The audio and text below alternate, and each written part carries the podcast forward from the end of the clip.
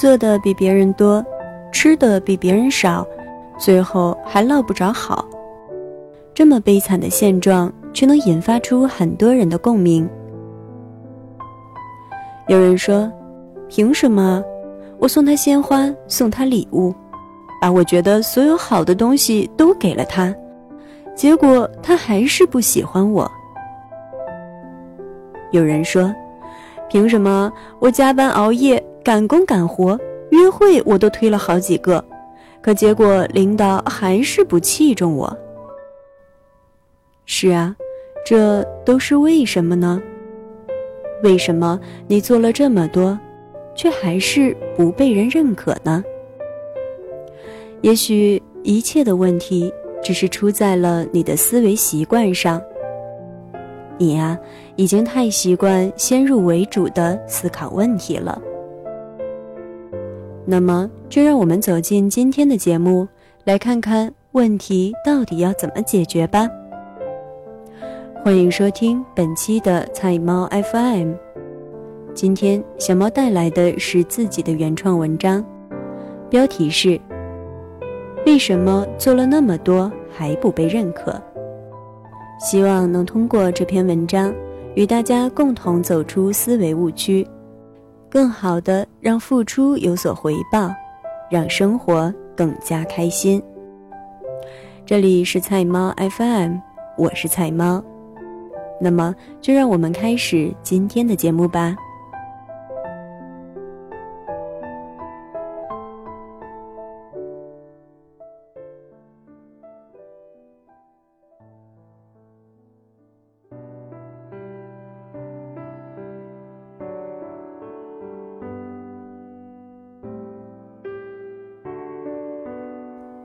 为什么做了那么多还不被认可？首先，让我先给你讲个故事。有一个富人，还有一个穷人。富人很富，穷人很穷，可是富人一点都不开心。为什么富人不开心呢？原来他虽然非常富有，但他没有从穷人的眼中。看到对自己富有的认可和羡慕，于是他对穷人说：“我一定能让你恭敬的尊重我的。”穷人问道：“为什么呢？”富人说：“我有黄金千万，美人无数，难道你不羡慕吗？”穷人说：“你有黄金千万，美人无数。”跟我有什么关系啊？我为什么要羡慕你呀？富人说：“那我把黄金和美人都分你一半，你该尊重羡慕我了吧？”穷人说：“你分了我一半，我跟你一样富有，我为什么还要尊重你呢？”富人说：“那那我把黄金千万和美人。”都送给你，你总该尊重我了吧？而穷人答道：“你这个人很有意思。如果你把黄金和美人都交给了我，我完全富有了，而你就会变得非常贫穷了。既然如此，我就更没有理由要尊重、羡慕你了呀。”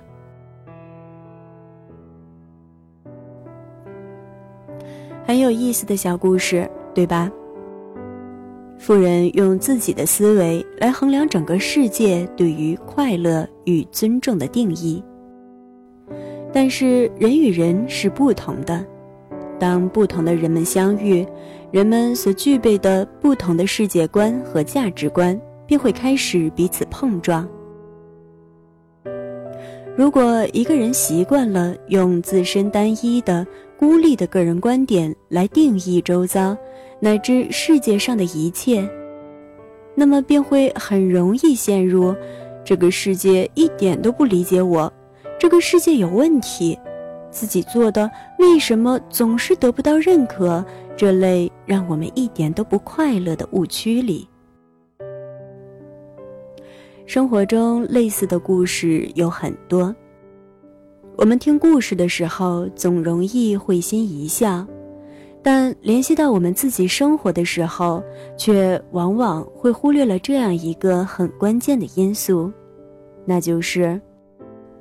我们不能勉强对方的思维跟我们一样，我们不能拿自己的喜好来决定对方的喜好，也不能先入为主的考虑问题。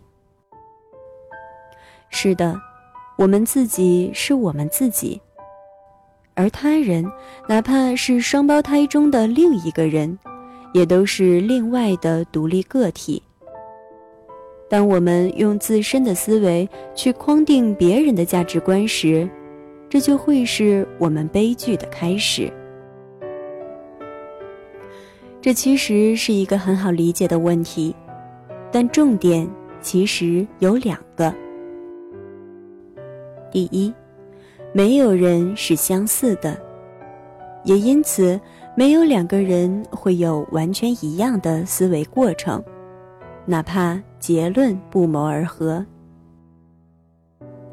仔细想想，奠定了一个人思维的基础要素都有什么？有从小的经历，有父母的塑造，有社会的打磨，有阅读学习的累积，有个人习惯的培养，有国家环境的约束，甚至还有饮食习惯。气候、水土造就的风格，如此多的不同叠加下来，就算是同一个人，如果能穿越时空回到过去时代，都不一定能完全一模一样的走出相同的自己，更何况是截然不同的两个人呢？所以，当我们用自己的思维去想当然的认为别人也会这样想的时候，驴唇不对马嘴的结果，就将是南辕北辙。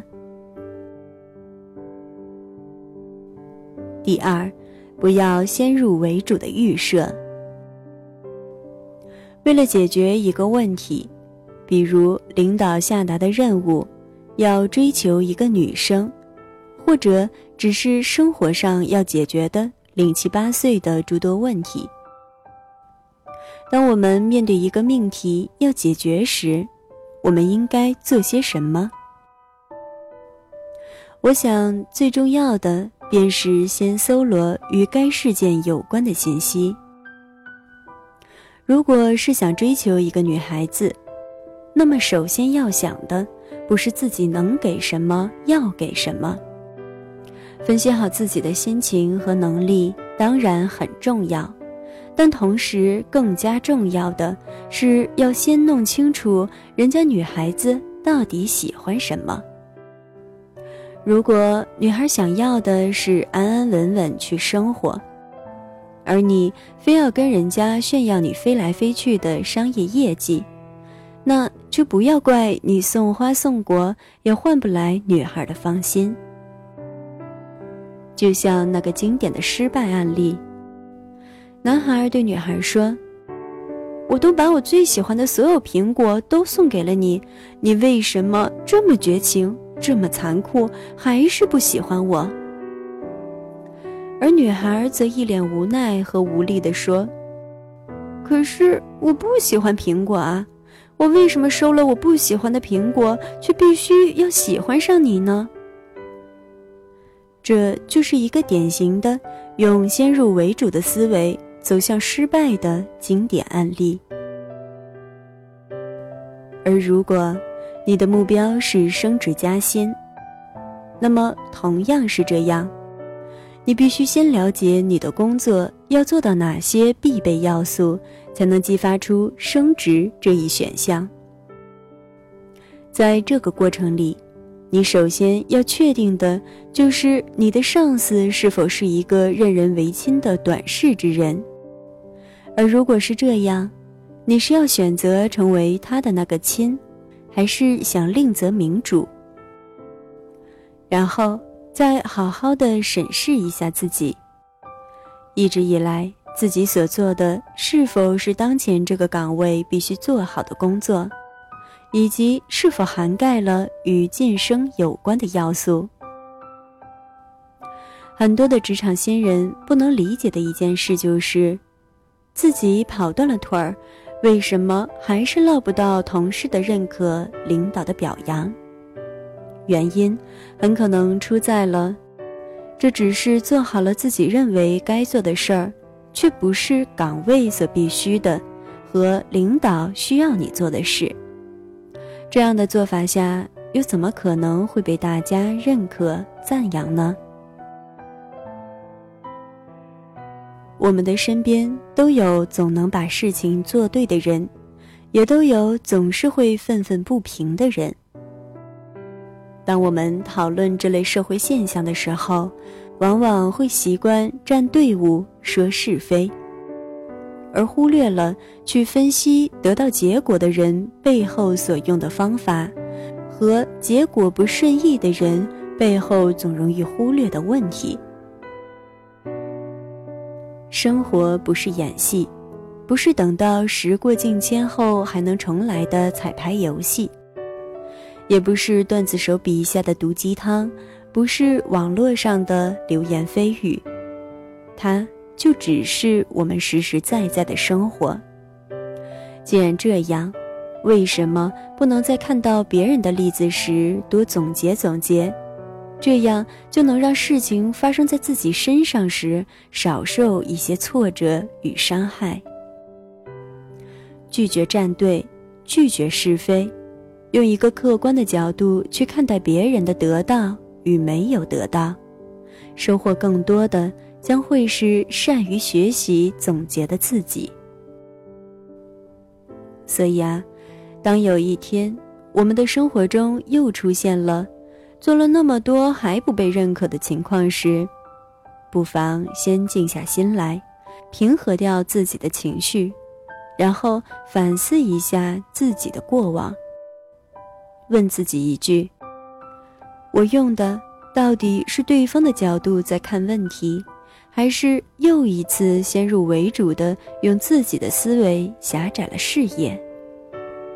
多问几次自己。然后去掉自己的不甘心，去掉没有勇气，这样答案自然会浮出水面，写在心底。这样尝试的次数多了，自然就养成了新的处事习惯了。永远不要气馁，因为卡莱尔曾说过这样的一句谚语：“世界荣誉的桂冠，都是用荆棘编制而成的。”没有什么大不了，不过是敢于面对而已。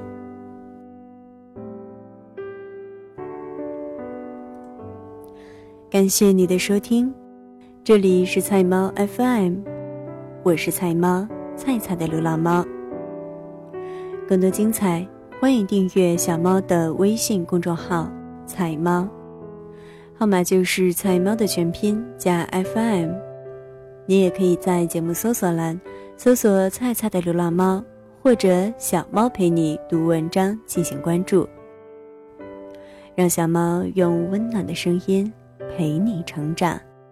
我是菜猫，小猫陪你读文章，希望能为你的生活带来一些温暖，一些快乐。